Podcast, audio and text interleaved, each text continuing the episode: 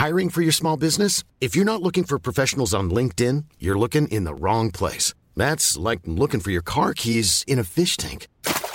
LinkedIn helps you hire professionals you can't find anywhere else, even those who aren't actively searching for a new job but might be open to the perfect role. In a given month, over 70% of LinkedIn users don't even visit other leading job sites. So start looking in the right place. With LinkedIn, you can hire professionals like a professional. Post your free job on linkedin.com slash people today.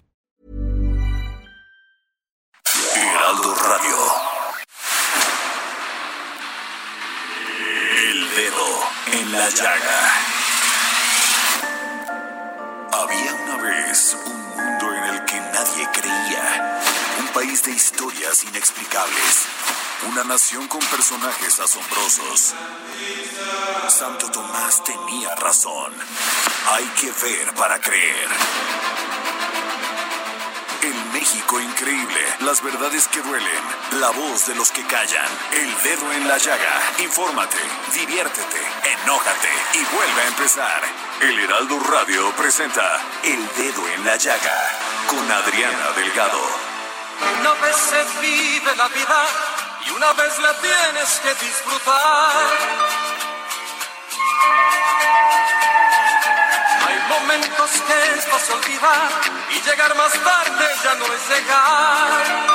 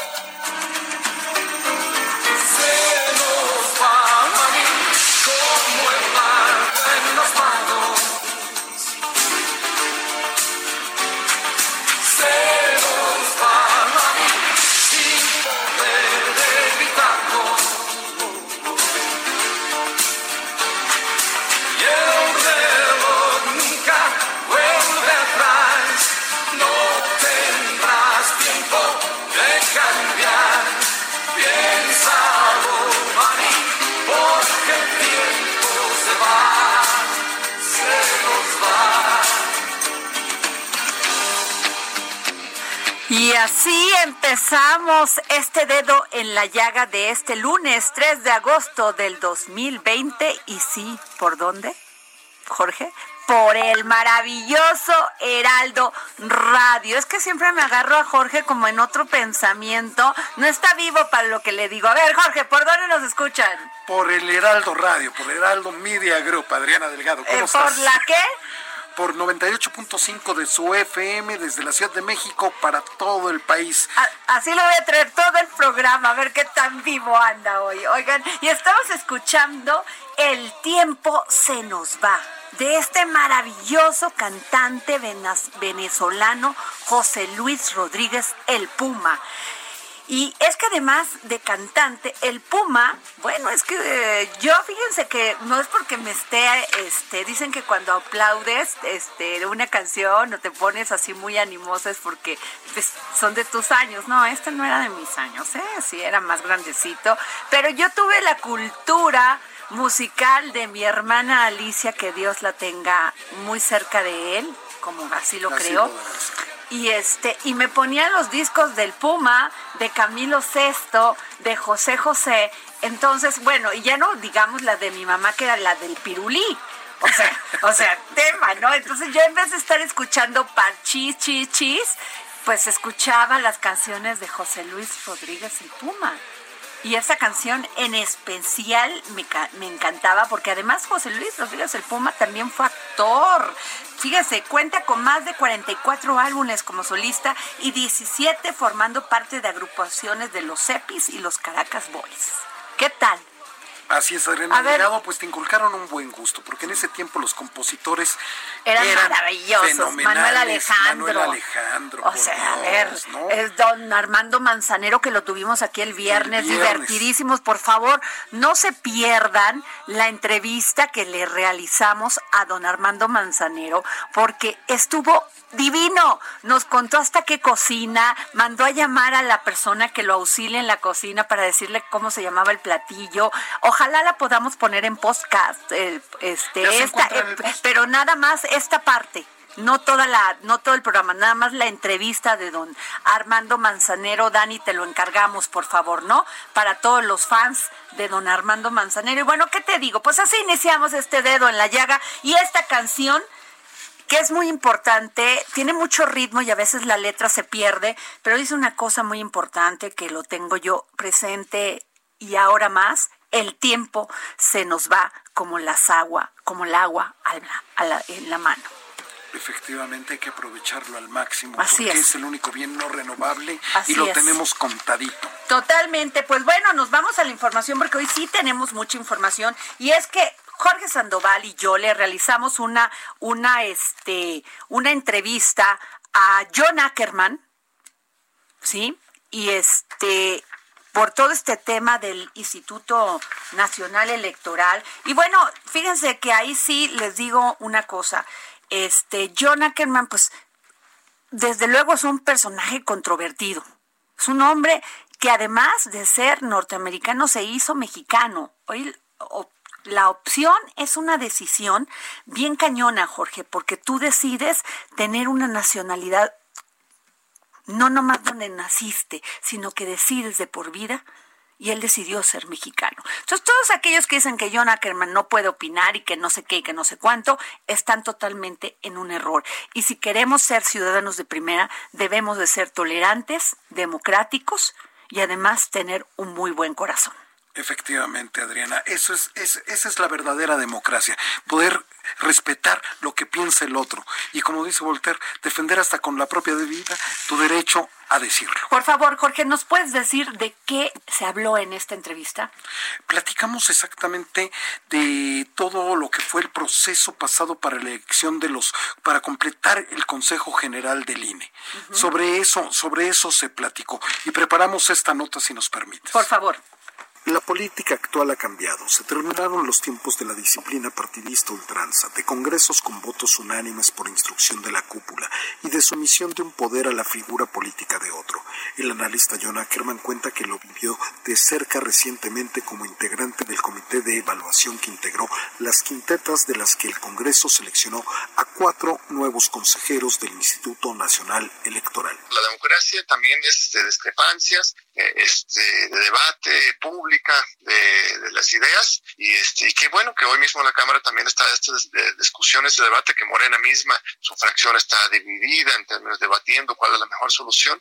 Esto es, es muy bonito y se acabaron los tiempos en que el coordinador parlamentario de manera este, unilateral este, acordaba con el presidente y, tiraba línea y todo el mundo votaba en el mismo sentido. Aquí se ve un debate interno muy, muy rico y muy positivo para la democracia. El Consejo General del INE ya está completo con la integración al Consejo General de Normirene de la Cruz, Carla Humphrey, José Martín, Fernando Faz y Oquipe Espadas, selección que John Ackerman señaló como acertada luego del proceso legislativo, pero en el proceso de examinación de los 390 candidatos iniciales no dudó en hacer públicas sus discrepancias. No, al principio empezamos bien el, trabajo, se aplicaron los exámenes, este, se habían inscrito unos 390 personas, hubo mucho interés, pero este, de ahí se bajó a la mitad a partir del desempeño de los exámenes, después se hizo una revisión documental de sus ensayos, sus exposiciones de motivos, eh, sus currículums, y se hizo una selección, yo creo que bastante bien, de una pluralidad este, de perspectivas, de trayectorias y, experiencias, ideas este, de 60. Pero ya pasando de los 60 a los 20, pues terminamos con una lista este, muy satisfactoria, eh, repleta, repleta de perfiles que garantizarían este, la, la continuidad en el INE. Es que esto es lo que al parecer no entendieron, bueno, por lo menos no estamos de acuerdo con los otros colegas del comité técnico, es que el INE tiene que cambiar, el INE anda mal, está despreciado, eh, este, la gente no confía en el INE, eh, este, nuestra democracia, nuestra sociedad merece mucho más de lo que tenemos. En el último tramo del proceso, eh, este, pesaron más criterios políticos que técnicos. Y cuando nosotros somos un comité técnico, que teníamos que estar exclusivamente en esa labor. La cuestión, decía Ackerman, era la verdadera independencia de los consejeros, no solo con respecto al poder o a los partidos políticos. El INE tiene que, asegurar la ley, tiene que defender la democracia, así de manera claro. pero tiene que recuperar su prestigio. Necesitamos nuevos cuadros, hay personas no vinculados con los actuales consejeros. Eso es la autonomía más importante, que no estén vinculados con esa mafia que está dentro del INE, sino que vengan realmente a la sociedad con aires de renovación. No pueden ficar una sola persona con vínculos con Morena. Eso sí, con el PRI, con el PAN y con el PRD sí, y esos pasaron hasta el final.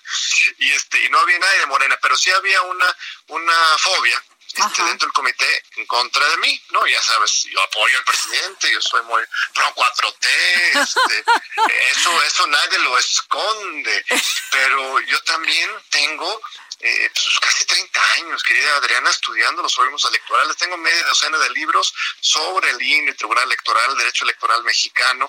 Yo participé en este comité como un experto en materia electoral. Estaba buscando buenos perfiles que pudieran sacudir el INE. El proceso terminó en el Congreso con una votación excepcionalmente mayoritaria y ya sin cuestionamientos posteriores sobre la imparcialidad de los consejeros elegidos. Hecho eso, el Instituto Nacional Electoral tiene su Consejo General completo y pudo restribuir sus comisiones. Así arranca ahora la carrera hacia la organización del proceso hacia las elecciones federales de medio término el 6 de junio del 2021. Pues ahí está la entrevista que se le realizó, que le realizamos, Jorge, a John Ackerman y este muy interesante y tiene razón el INE tiene que cambiar es la es o sea fíjate nada más que se concentra y además que el tema también de la fiscalización del uso indiscriminado de dinero de dinero que ya no tenemos los mexicanos para estar gastando y que luego que pues tenemos que hablar porque el próximo año se va a enfrentar Jorge el la revocación de mandato la, el plebiscito este, este, si queremos que se quede o no se quede el presidente. Así es. Luego, y las elecciones, tres, tres cosas en un año, ¿de dónde vamos a sacar dinero? Y aparte es una elección enorme, Adriana Delgado. Y muy importante lo que dicen, necesitamos certeza para que todos los jugadores no pues, vayan a salir a decir fraude, pero además, que eso le quita mucho. Pero además, John Ackerman tiene el derecho de dar la opinión que él le dé la gana sencillamente. Y también los del PAN, igual los del PRI, igual los de Morena, igual los de todos los partidos. Pero irse a la yugular, que si esto además ya que ofendiendo a las personas, digo, hay que tener un poquito más de, seriedad. ¿No? Totalmente. Bueno, y para hablarte de otro tema, Jorge, fíjate que el pasado 31 de julio, la agencia este, informativa Notimex y el Sindicato Único de Trabajadores trabajadores de Notimex reanudaron las mesas de negociación en busca de concluir la huelga que sostiene este gremio, pero al registrarse de nuevo una cuenta de este pues una nueva cuenta, una injerencia del sindicato de telefonistas de la República, República Mexicana en el proceso, la representación del medio informativo decidió abandonar la mesa. Como que, ¿por qué tenía que estar el sindicato de telefonistas ahí? A ver, pregúntame ¿Por qué don Francisco Hernández Juárez O sea, como, ¿por qué ahí, eh? O sea, para meter presión. O sea, ¿que el sindicato de Notimex se va a ir a meter al sindicato de Pemex o qué? También. ¿Y el de Pemex se va a meter al sindicato de maestros o cómo? Exacto. O sea, pues, pero para eso tenemos a San Juana Martínez, directora de Notimex, Agencia de Noticias del Estado mexicano. Muy buenas tardes, San Juana. Buenas tardes. Oye, Adriana, pues un gusto enorme estar contigo y con ah, Igualmente, San Juana, igualmente. Te mandamos todos saludos aquí. Oye, pero ya no entendimos, ¿qué hacía el sindicato de telefonistas ahí? Pues es lo mismo que nosotros nos preguntamos. este mundo está muy al revés. ¿Sabes qué cara estoy haciendo ahorita? La que hacía, ay no, ya no podemos decir, ¿verdad? La de El Chavo del Ocho, ¿cómo se llama? Pero si te quieren ver, que te vean a través del www.elheraldo.com. Napoleón Bonaparte, que le hacía, Chaparrón Bonaparte, que le hacía así. O sea, hello, así nos quedamos, San Juana. Hello, totalmente. Nosotros también cuando nos dimos cuenta, mira, es que hicieron una minuta en la minuta de una eh, reunión anterior aparece los nombres de las personas que estaban ahí. Eh, por una parte, los abogados y la gente que lleva el Sunotimex son como ocho personas.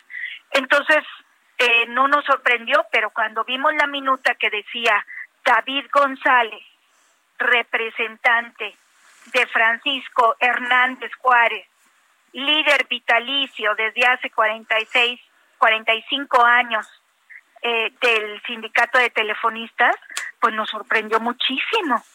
Dijimos, ¿qué tiene que hacer esta gente aquí? ¿Por qué está sentado en nuestra mesa de negociación? Pues por eso no llegamos a ningún acuerdo. Pues sí. Entonces, dijimos a la siguiente junta, a la siguiente mesa de negociación, pues sencillamente dijimos si él está aquí, nosotros no podemos participar en una mesa de negociación. Y hay una injerencia directa de un líder sindical, pues del viejo régimen, digamos así, acostumbrado a, a las negociaciones en lo oscurito, a pactos eh, por encima de la ley, pues no, no lo vamos a permitir. Nosotros no le vamos a fallar a la gente. Oye, a ver, pero, pero un señor que es Manuel Arturo García, este, a ver, Manuel Arturo García Urrutia defendió la representación del líder vitalicio de los telefonistas. El jefe de las negociaciones argumentó que el sindicato de telefonistas es una filial y que por lo tanto deben estar presentes las negociaciones con Notimex. Pues ya no entendí qué sabe eh, este Hernández Juárez de periodismo y no, de... tú de periodismo, pero además, nada, pero además que, que, que, lamentable que la propia Secretaría del Trabajo defienda la presencia de un líder sindical que nada, que es ajeno al conflicto. Esto nos demuestra, por otro lado, mi querida Adriana, que la huelga en Notimex, que ya lleva cinco meses, pues obedece a intereses ajenos, ¿verdad? No tienen nada que ver con, con la situación que estamos padeciendo eh, y con con este proceso de saneamiento que nosotros iniciamos en una agencia que estaba secuestrada por un sindicato que ya no es sindicato. Oye, pero esto lo está permitiendo la Secretaría del Trabajo, perdón. Pues, pues, ¿cómo? O sea, mañana cuando tengan un problema, cuando tengan un problema en el sindicato de Pemex, van a permitir que se vayan el sindicato, es bueno, este, o otro sindicato, el sindicato de maestros, a apoyar a los, a los, a los del sindicato de Pemex pues me parece lamentable. O sea, parece ser lo que me dicen que ese era el sistema, el, los métodos eh, mafiosos, hay que decirlo, del antiguo régimen. Es decir, las grandes, las grandes centrales obreras, eh, los grandes líderes, eh, yo digo grandes, pero los líderes vitalicios, los que se eternizan en el, en el puesto, este, este señor lleva 45 años, nada más y nada menos, reeligiéndose en un sindicato como el de telefonistas, pues estaban acostumbrados. Pues es que ya no tiene que, hacer, corazón. Pues ya, no. Ya no tiene a quién. Esto, esto ya cambió. Pues pero además no les cae el 20 de que esto ya cambió. Ya, ni, ya, ni hay ya ni hay teléfonos en las casas, ¿o sí? Sí. Nosotros no vamos a, pactar con eh, no vamos a pactar con los corruptos. Nosotros hicimos un compromiso social de no a la corrupción, de limpieza, de saneamiento, de hacer las cosas diferentes. No vamos a hacer acuerdos en lo oscurito y no vamos a permitir la injerencia de gente que nada tiene que ver en, en un conflicto como esta huelga, que además desde el principio es una huelga ilegal. Ilegal porque este sindicato que era de Notimex pues ya no tiene ningún trabajador en activo. Son ex trabajadores, 40 trabajadores que están eh, afectando una agencia que por razones de Estado pues es lamentable que siga suspendida, ¿no? Porque eh, defiende los intereses y el derecho a la información de todos los mexicanos. Bueno, tú te paraste, tú te paraste y dijiste, oye, te paraste y dijiste, nomás no, aquí así no. Así es. Eh, la representación, en este caso mi gente de jurídico, ¿verdad? Mi equipo de jurídico, ellos llegaron con esa, pues con esa instrucción. Si estos, este señor permanece en la mesa de negociación, pues sencillamente nosotros no tenemos nada que hacer aquí. Con permiso, señores, muy buenas tardes. Y se levantó y se fue. Y así, eh, así le vamos a hacer, porque eh, creo que es eh, injustificada la presencia, creo que no a la intervención, eh, creo que debemos cambiar la gran asignatura, querida Adriana, tú bien lo sabes, de este país pendiente, la asignatura pendiente, es el, el saneamiento de los sindicatos, ¿no? Eh, ¿Cuántos sindicatos charros hay aún? ¿Cuántos líderes charros? Y me molesta que se utilice la palabra charro porque eh, soy admiradora de, de esa de ese arte, ¿no? De los charros de México. De los charros de México. No, tienen que ver, el otro día alguien me lo reclamó, un charro me lo reclamó. ¿Que porque Le digo, pero, pero lamentablemente, le digo, es, es un término que se utilizó, se acuñó y se quedó. ¿verdad? Para Claro. este tipo de mafias que ya no tienen nada que ver con los con los trabajadores. Fíjate que estos líderes se han enriquecido, son multimillonarios. Y además, pues no, ni los fiscalizan, a los demás sí. O sea, No que no debas cinco pesos porque ahí te caen. Pero a estos ni quien los cheque. Imagínate, pero ahí está la lista, ahí tenemos a Romero de Champs, empezando por este señor que tiene 45 años en el puesto, pero además el de los ferri- ferrocarrileros, Víctor Flores, tantos otros, ¿verdad? Bueno, ya ni hay Digo, ferrocarriles en México. El único que lo va a revivir es el presidente allá, el del tren Vaya. Pero ya ni Así es. ferrocarriles. ¿Cómo era posible que existiera un líder de los ferrocarriles y no, no que existía exista, ferro? Que ¿Qué? exista hoy en día, Ah, sigue. bueno.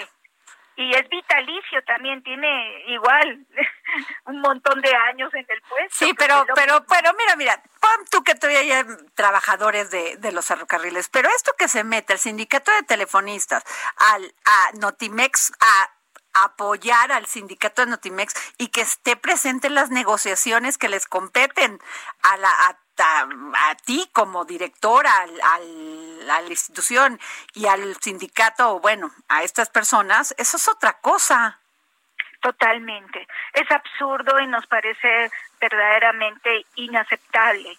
Nosotros no podemos ceder a la extorsión. Es el sistema, el método de extorsión que se ha utilizado durante décadas en este país, en el régimen anterior. Pero esto ya cambió, señores y señoras. Nosotros llegamos para hacer verdaderamente una transformación y nosotros no podemos ceder a la extorsión. Es un método de extorsión el hecho de que este señor siga ahí y que nos pidan 230 plazas. Mm. 231 plazas, imagínate. Yo digo, nosotros pues para empezar no las tenemos, pero luego digo, ¿para qué quieren 231 plazas? Pues para repartírselas. ¿Y en qué? O sea, que- porque se supone que se las tienes que dar a gente que va a trabajar. Es una agencia del Estado, una, una agencia de información. Son reporteros, son periodistas. Con tanto joven que hay allá afuera esperando una oportunidad, estos vienen y se las van a repartir. ¿Cómo? repartir por- para que después exista, como cuando nosotros llegamos y nos encontramos, una nómina de aviadores. Entonces, perdón, pero no, señores, eso no podemos aceptarlo. Ay, es absolutamente ilegal. San Juana, Las- tú que eres una las- gran las- periodista, perdón que te interrumpa porque No, no, todavía claro. siempre que te veo te lo digo, tú que eres una gran periodista, autora de libros, eh, premiada no solamente en México, en el extranjero. ¿Ha valido la pena esta lucha que tienes por recobrar el periodismo, las buenas prácticas profesionales de la información? ¿Ha valido la pena tu lucha de veras este con todo por, por lograr esto en Notimex? Fíjate que sí, sí ha valido la pena, me lo he cuestionado, me lo han preguntado, pero qué bueno que me lo preguntas tú y que estamos al aire en tu programa maravilloso, en el Heraldo Radio, porque sí hay que decirlo, creo que todos tenemos un compromiso para combatir la corrupción. Si realmente queremos que este país cambie, lo primero es que hay que hacer un compromiso para combatir la corrupción en todas sus formas y de manera individual, de manera institucional, porque es el país que le vamos a dejar a nuestros hijos, a nuestros nietos, a los demás, a los que vienen. Nosotros estamos, yo siento que yo estoy aportando mi granito de arena, por más pequeñito que sea, a hacer las cosas diferentes, a hacer las cosas marcadas por la honestidad, por la decencia, a recuperar los valores éticos, Adriana. No puede ser que México México casi se lo acaban, eh, me refiero al gobierno anterior, ¿no? Nos dejaron con pinzas todo porque se llevaron lo que quisieron. Entonces, creo que es una oportunidad única, histórica, y a mí me parece muy importante de qué lado hemos decidido estar en este momento. Yo eh, creo que estoy del lado correcto, es del lado de la transformación, del lado en contra de la corrupción, del lado que eh, no cede a los chantajes ni a las extorsiones de estos métodos y antiguos líderes acostumbrados al saqueo, al robo a manos llenas, al enriquecimiento ilícito. Tenemos que decir que no y tenemos eh, que comprometernos con el cambio para nuestro hermoso país para pues, México. Muy, emotivas palabras, San Juana, porque la verdad yo sí te he visto luchar y, o sea, realmente le has echado con todo y sigues creyendo en esto y qué bueno, porque pues, así es, este país necesita gente que crea y quiera cambiar. Gracias, San Juana Martínez, directora de Notimex, Agencia de Noticias del Estado Mexicano. Gracias por habernos tomado la llamada para el dedo en la llaga. Gracias a ustedes. Un abrazo. Saludos al auditorio. Gracias.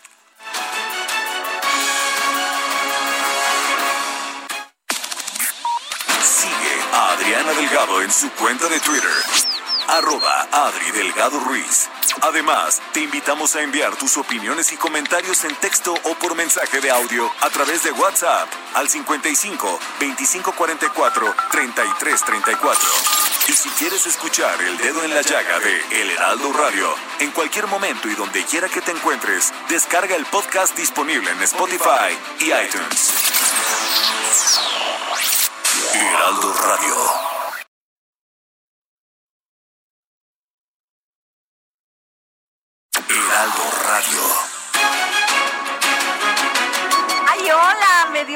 Gusto esto que me está diciendo Jorge Sandoval en este momento que hoy iniciamos transmisiones en Ciudad del Carmen, Campeche. Les damos una gran bienvenida a todas y todos quienes nos escuchan a través de la 950M y la 101.3 FM.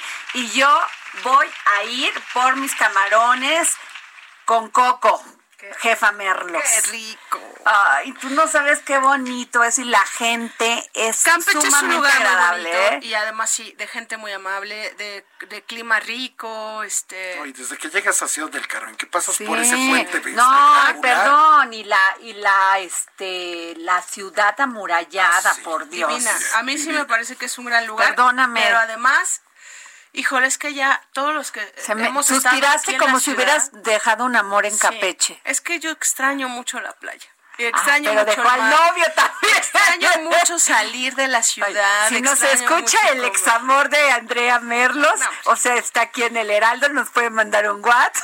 No, mejor que no. Está bloqueada. oh, chale. ni hablar. Oigan, y déjenme decirles, a ver, Jorge, danos esta noticia porque me parece muy buena también. Pues Mucho, los muy datos de junio de Comscore, la empresa, como ustedes saben, que es la de medición digital más grande del mundo, ya fueron publicados. Y la página web del Heraldo de México figura entre los medios de información y noticias más leídos del país. Como ustedes saben, estos resultados se publican cada mes, pero los, los rankings de, de, de las páginas web que son consultadas en México en medios de información, en primer lugar se encuentra Milenio con 25 millones de usuarios únicos, seguido por el Universal con 24 millones y un sólido, después sigue Infoave con 18 millones y después un sólido cuarto lugar nuestra página del Heraldo de México. Bravo, bravo, bravo, bravo. Con más de 16 millones de usuarios únicos. En la lista figuran otros medios, ya saben, como eh, Excelsior, Javi, ¿no se sabe otras fanfarrias o cómo? O sea, se pone para todos en la misma. A todos, para todos los... los, los es que los es la más alegre. y asimismo, fíjate que también el, el, segundo medio con periódico impreso más leído del país, ¿cuál crees que es? ¿Cuál es? Ay, el Heraldo ay claro, México. yo sí lo sé, tú, porque lo estás leyendo, yo sí lo tenía claro. Imagínate, con ¿Ves? 30 millones de usuarios únicos, Y según además- Google Analytics. Que además, ¿qué le puedes pedir? Que además tiene a nuestro jefe Alfredo y a la jefa Merlos. Ah. Nosotros aquí en el dedo en la llaga, pura gente importante. Oye, Adri, Jorge y público, la verdad es que sí ha sido un esfuerzo maravilloso, que sí ha, ha significado mucho sudor, este, ha sido una, un camino muy intenso adentro del Heraldo, este, llegar a estos números en la versión digital. Y hay mucha gente muy talentosa, muchos chavos, muchos jóvenes que los, la verdad es que casi casi que a, a punta de, de regaños, ¿no? Y de, y de incitarlos, con sangre ¿no? entra, Es correcto, este, y es un, es un buen equipo y la verdad es que es un lugar maravilloso y que también da cuenta de un esfuerzo grupal, ¿no? Como Así es. Es que, o sea, la verdad, este es un gran equipo. Los grandes equipos que tienen grandes líderes, pues siempre avanzan. Porque para ser líder no nada más es indicar, decir dónde va el rumbo, sino que además tienes que tener buen corazón, tienes que tener este sensibilidad con tu gente. Y estar al frente siempre. Y, mira que web siempre ha dicho que son años perro. O sea, hacer web es una batalla que no tiene horario, no tiene descanso. Uf. ¿No? Pues la competencia. Oye, jefa Merlos, pero de eso nos vas a hablar, porque tú hiciste, bueno, mucho tiempo se hizo aquí home office por el tema de, de la pandemia, porque fueron muy sensibles y pues, permitieron que las personas trabajaran desde su casa, ¿no? Y, y lo que ha significado ahorita, Adri, Jorge, público, es que el home office acabó siendo la palomita de toda la pandemia a nivel internacional. Resulta que ha funcionado muy bien, en un noventa y tantos por ciento ha significado que la gente incluso trabaje más, tenga mucho más productividad y tenga como una actitud mucho más abierta, digamos, a, cumplir las responsabilidades y los labores de las empresas aún desde casa. Y es que esto es algo nuevo para la mayoría de nosotros porque bueno, no sé ustedes, yo jamás he trabajado de freelance, yo siempre he tenido un trabajo así de oficina, digamos, y, y este tema de pararte y, sentarte y estructurarte, pues claro que a veces te daba la hora de la comida y no comías, y te daban las 12, una de la mañana y tú seguías este, clavado con el tema, y los fines de semana igual.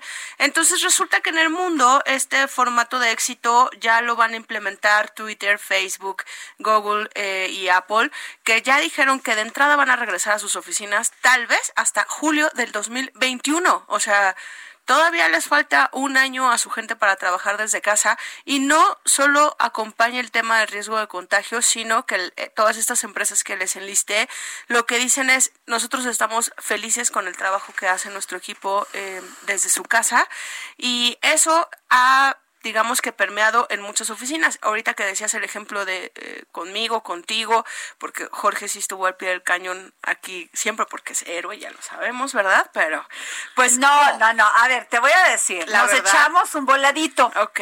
Y él perdió. Ah, su, ah, él perdió y el que tenía que venir era él. Está muy bien. Así, lo, fue. así fue. Yo, me aventé cuatro meses desde casa, haciendo la edición general desde casa. Y tiene dos meses más o menos que regresamos, eh, o que yo regresé aquí al trabajo.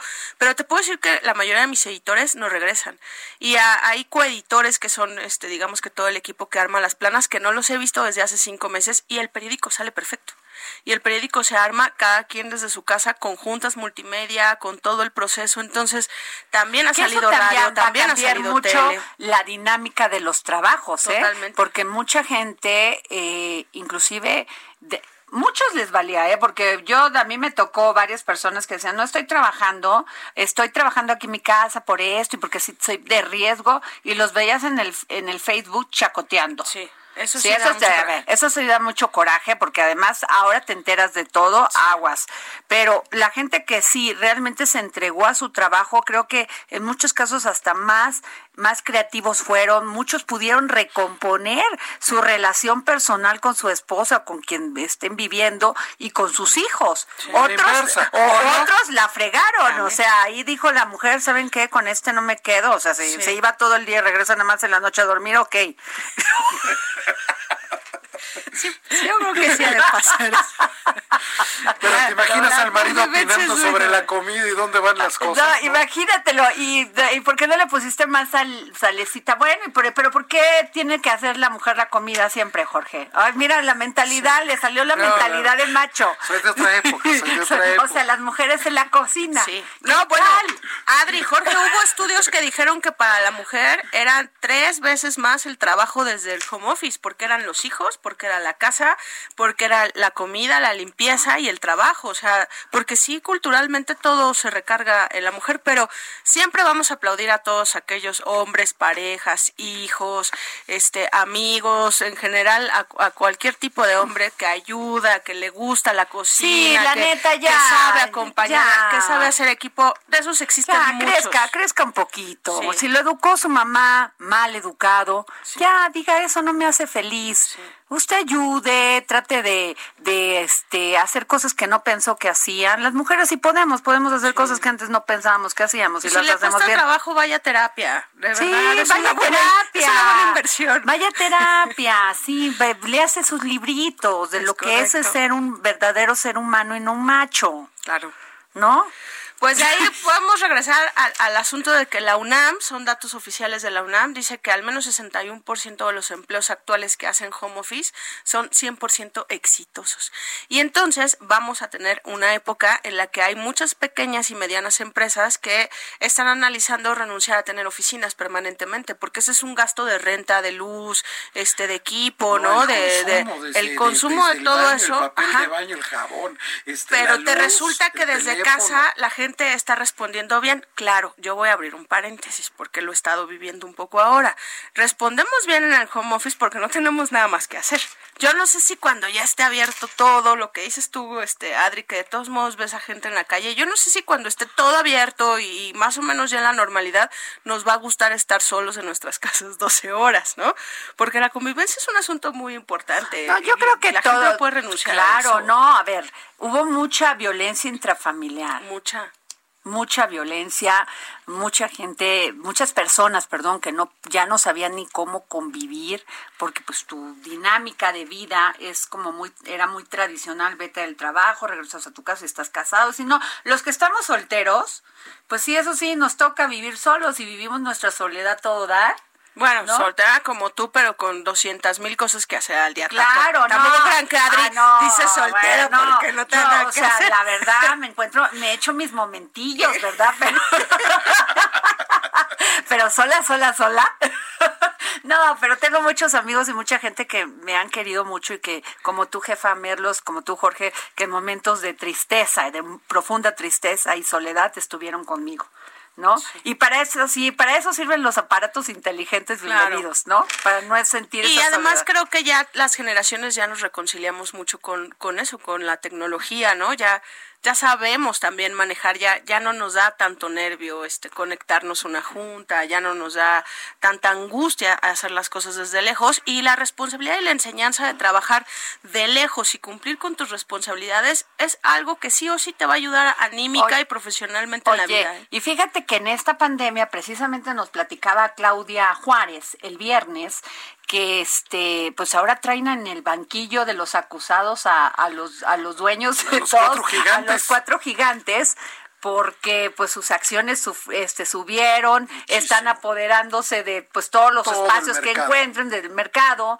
Y, y yo me pregunto, ¿y por qué en esos cuatro gigantes, que es Facebook, que es LinkedIn, que es, no, LinkedIn no estaba, estaba Google, Amazon. Amazon y otro, ¿Cuál Era? Jeff Bezos, era este, Zuckerberg. Este, su, el de Facebook. Face, Facebook, Twitter, Twitter y el ¿Y por qué no sumaron ahí al Zoom? Porque el Zoom, se, o sea, si apareció un sí, gigante sí, sí. en tres meses, fue, ese, Zoom, claro. fue de veras. Entonces, cada vez que aparezca un, una, un invento, una, este, una nueva forma de democratizar la información, los van a condenar y los van a poner, pues si eso lo decide la gente. Claro. Mucha gente usaba el, el, el Zoom o, o usaban el, el este del WhatsApp. Sí, exacto. Sí, porque además todos se tuvieron que subir así en friega al tema de la tecnología. Lo mismo hizo el chat de Messenger, que también podías hacer grupos, este, porque Zoom estaba a 40 minutos a menos de que te inscribieras para hacerlo más largo, y el Meet de Google, y, Y este, todo y el porque de Donald. Trump,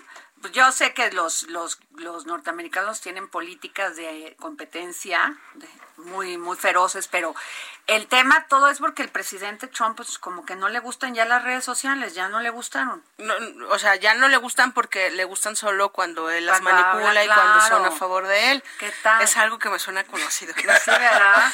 Sí, sí. Pero estamos hablando de Pero es lo parte de la condición humana, Sí. gorda. Vas perdiendo y quieres ver quién tiene la culpa de que estés perdiendo, ¿no? Ahora, pero eso también lo hemos platicado muchas veces. O sea, estar en redes sociales sí o sí te requiere tener la piel gruesa.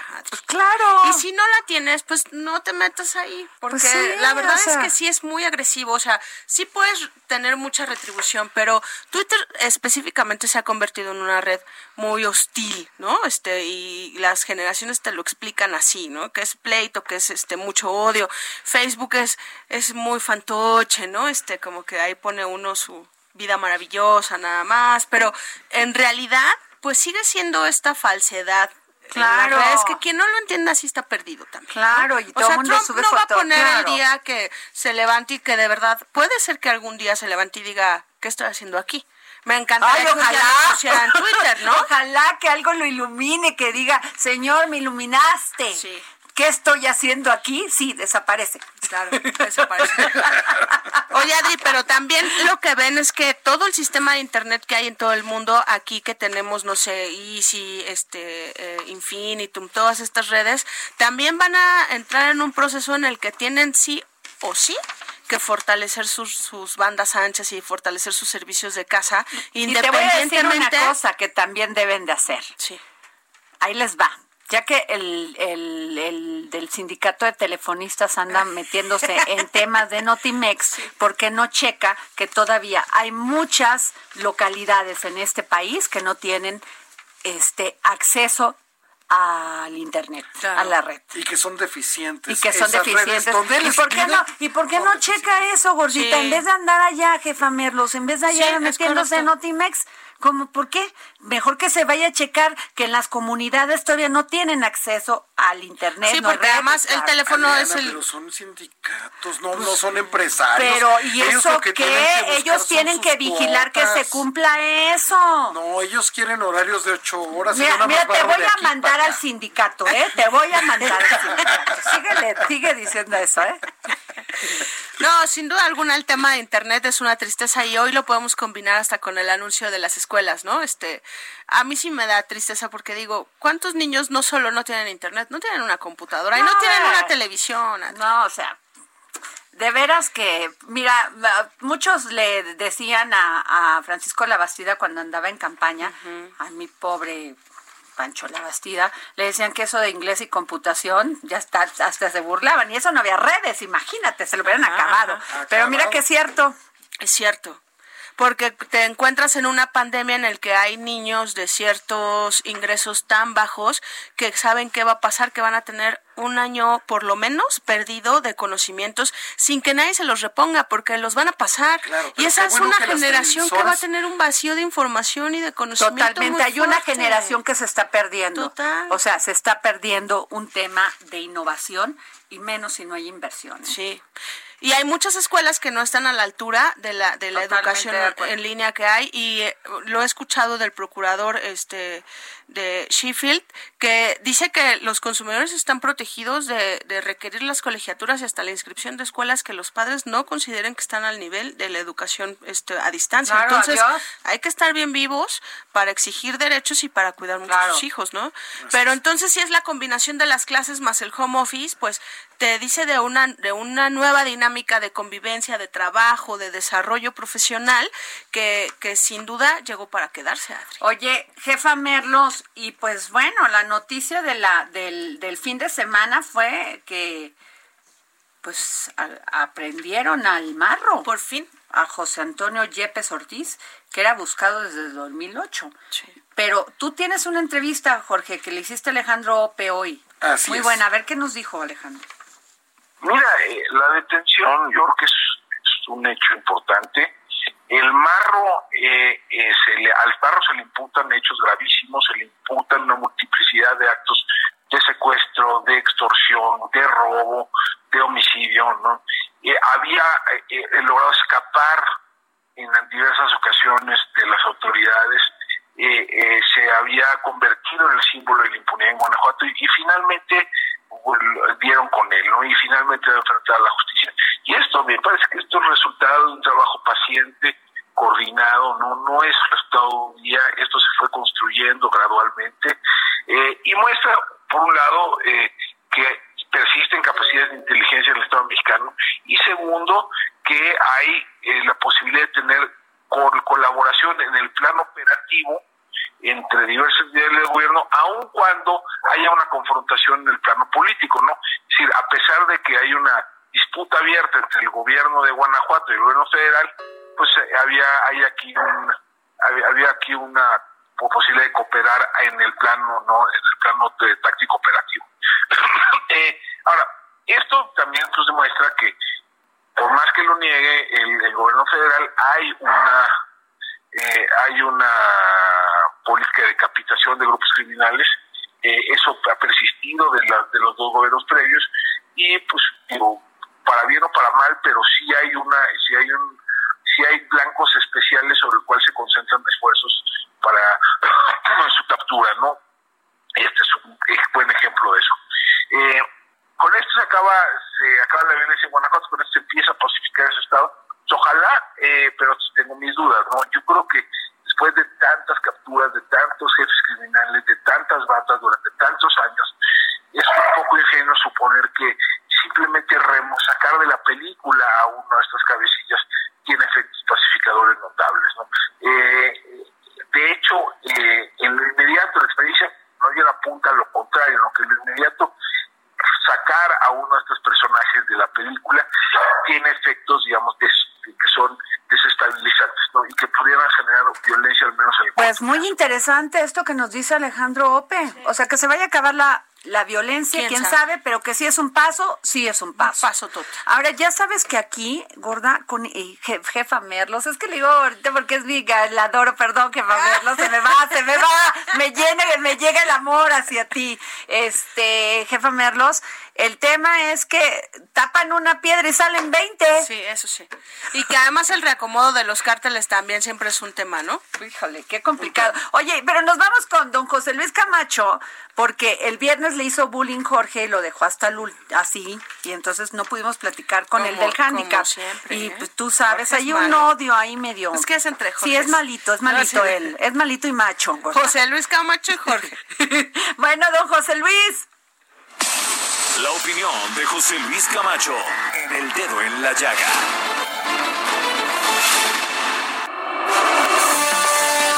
Don José Luis Camacho. Buenas tardes. Tenemos exactamente cuatro minutos y treinta segundos para que usted, ah, no, cuatro minutos, dice Dani, para que usted nos diga quiénes tenemos en el handicap hacia las elecciones del 2021. En el handicap hoy tenemos al estado de Colima.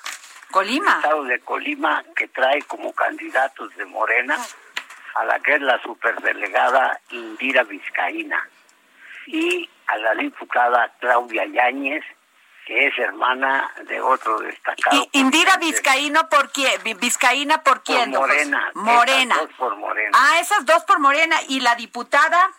La diputada es hermana de César Yáñez. Ah. O, sea, que, que tiene ahí como un empujoncito, un, un así codito para empujar. Exactamente. Oh. Y bueno, también es colimense el líder de los diputados de Morena, Mario Delgado, a quien se menciona, pero él insiste en que no va a poder. Ay, no, pero él no se va a ir a Colima. Él está aquí en la mera mera, en la, en la Cámara de Diputados, o sea, acercando, yendo ahí de bracito con el presidente, que se va a querer ir a Colima. Aunque está bonito Colima, la neta, yo sí me iría. Pues sí, Manzanillo y todo eso. Pero, como dices tú, él tiene un lugar, pues acá muy, muy de privilegio en el círculo rojo de Morena. ¿Tú qué piensas, jefa? pero, pero está con nosotros la jefa Merlos. A ver, Hola, don José Luis. Sí, sin duda alguna, Colima además este José Luis, yo creo que vas a coincidir con, con el gobernador Peralta como que se Pues es que nunca muy gris pero ya ya ni ya ni existe todavía. Pues todavía existe. Todavía existe. Ah, pues es uno de los gobernadores peor calificados, ¿eh? Pero este pues yo creo que esa es una gran oportunidad para Morena. Bueno, ¿quién más? Pues a ver. el PRI, precisamente a quien impulsa el gobernador Peralta, es a su secretario de Desarrollo Rural, el ingeniero Agustín Merlos ah, está, ah, ya, ya, ya salió, ya salió. voy a ¿Es, algo de la, ¿Es algo de la jefa Merlos? no creo.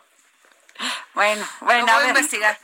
Este, ah, ajá, perdón. Y luego eh, también al presidente del Comité Estatal del PRI, José Romero Cuello, y por el PAN pudiera volver a repetir Jorge Luis Pérez. Ay, ¿a poco? Con su, ¿Se acuerdan de la casota que parecía como castillo? Es un personaje. Ay, vamos a llamarlo para ver si sí quiere. ¿No? Sí. Bueno, el segundo estado que tenemos es Chihuahua, Ajá. en donde hay un fenómeno muy Ajá. especial, dos candidatos independientes muy fuertes. Uno es Armando Cavada, actual presidente municipal de Ciudad Juárez, que ganó por la vía independiente, sin partido, Ajá. ¿verdad? Y hay un doctor que es el representante de una organización internacional de zonas fronterizas para México, zonas fronterizas para la paz que se llama Alejandro. ¿Cómo se Díaz- llama?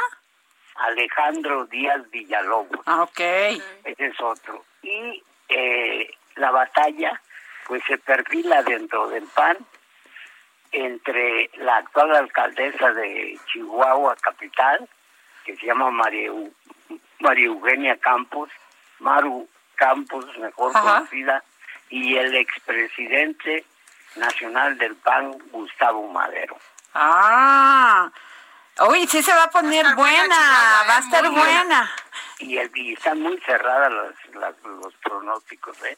Y por Morena Ajá. está Rafael Espino y Cruz Pérez Cuellar. Y Cruz que- oh, y se nos acaba el tiempo, don José Luis y Cruz Pérez Cuellar, pero ya estaremos otra vez hablando del handicap.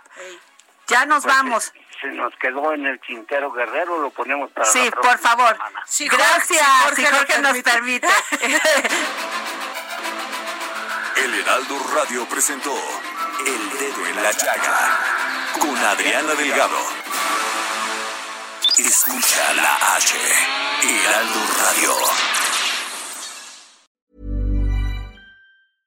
Hey, it's Paige DeSorbo from Giggly Squad. High quality fashion without the price tag. Say hello to Quince. I'm snagging high-end essentials like cozy cashmere sweaters, sleek leather jackets, fine jewelry, and so much more. With Quince being 50 to 80% less than similar brands. And they partner with factories that prioritize safe, ethical, and responsible manufacturing. I love that. Luxury quality within reach. Go to quince.com slash style to get free shipping and 365 day returns on your next order. Quince.com slash style.